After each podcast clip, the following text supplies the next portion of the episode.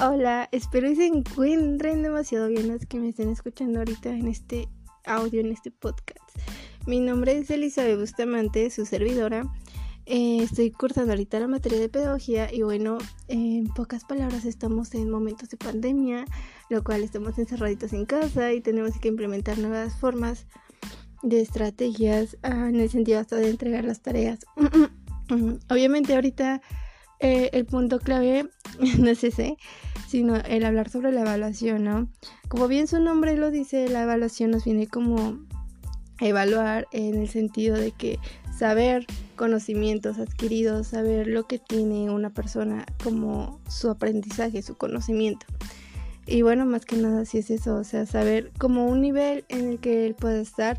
Uno como docente obviamente tiene que implementar diferentes estrategias porque como bien sabemos, cada persona tiene diferente manera de percibir las cosas, pero también la manera de pensar, la manera de actuar y muchas habilidades, muchas este, destrezas que puede tener una persona, ¿no?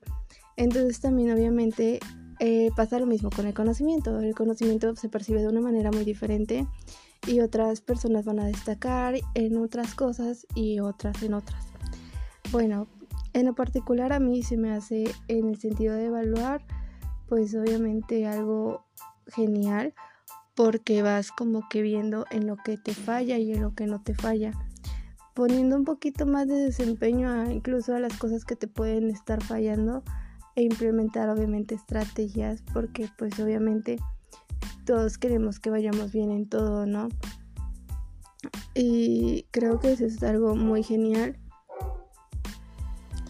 Algo también importante e indispensable también es una retroalimentación, sino no tan solamente quedarse con los conceptos que a veces uno como docente da, sino también que ellos investiguen, que tengan la curiosidad más que nada de implementar nuevas cosas, saber, que tengan ese instinto por no quedarse solamente con los conocimientos que tienen, sino ir más allá, porque creo que es algo que también em, limita muchas cosas, limita hasta en el sentido, hasta en el país, ¿no? Hay una cierta limitación de aprendizaje y a veces también los aprendizajes no son tanto como comprenderlos o pensarlos. Eh, más que nada también es como a veces muy repetitivo todo, muy memorizado.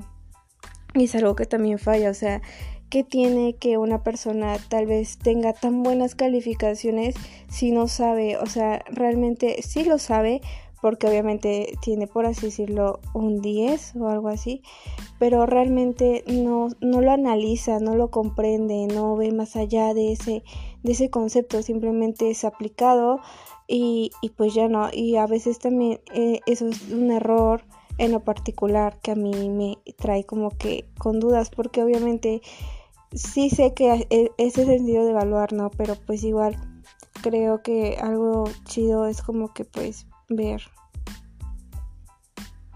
ver más allá. Y bueno, una persona igual no puede tener tan buenas calificaciones, pero sí puede saber los conceptos. Simplemente a lo mejor se puso nervioso en el examen, a lo mejor simplemente pues se bloqueó o algo así, pero sabe los conocimientos y por eso también los tipos de evaluaciones van conforme a diferentes cosas porque no solamente se evalúa por así decirlo como tal un examen sino también sus conductas su hasta en la forma de cómo entregar un material. En esto incluiría como las tareas participaciones este manualidades materiales y bueno estos son los sentidos de evaluaciones y eso sería más o menos mi punto de vista y mi opinión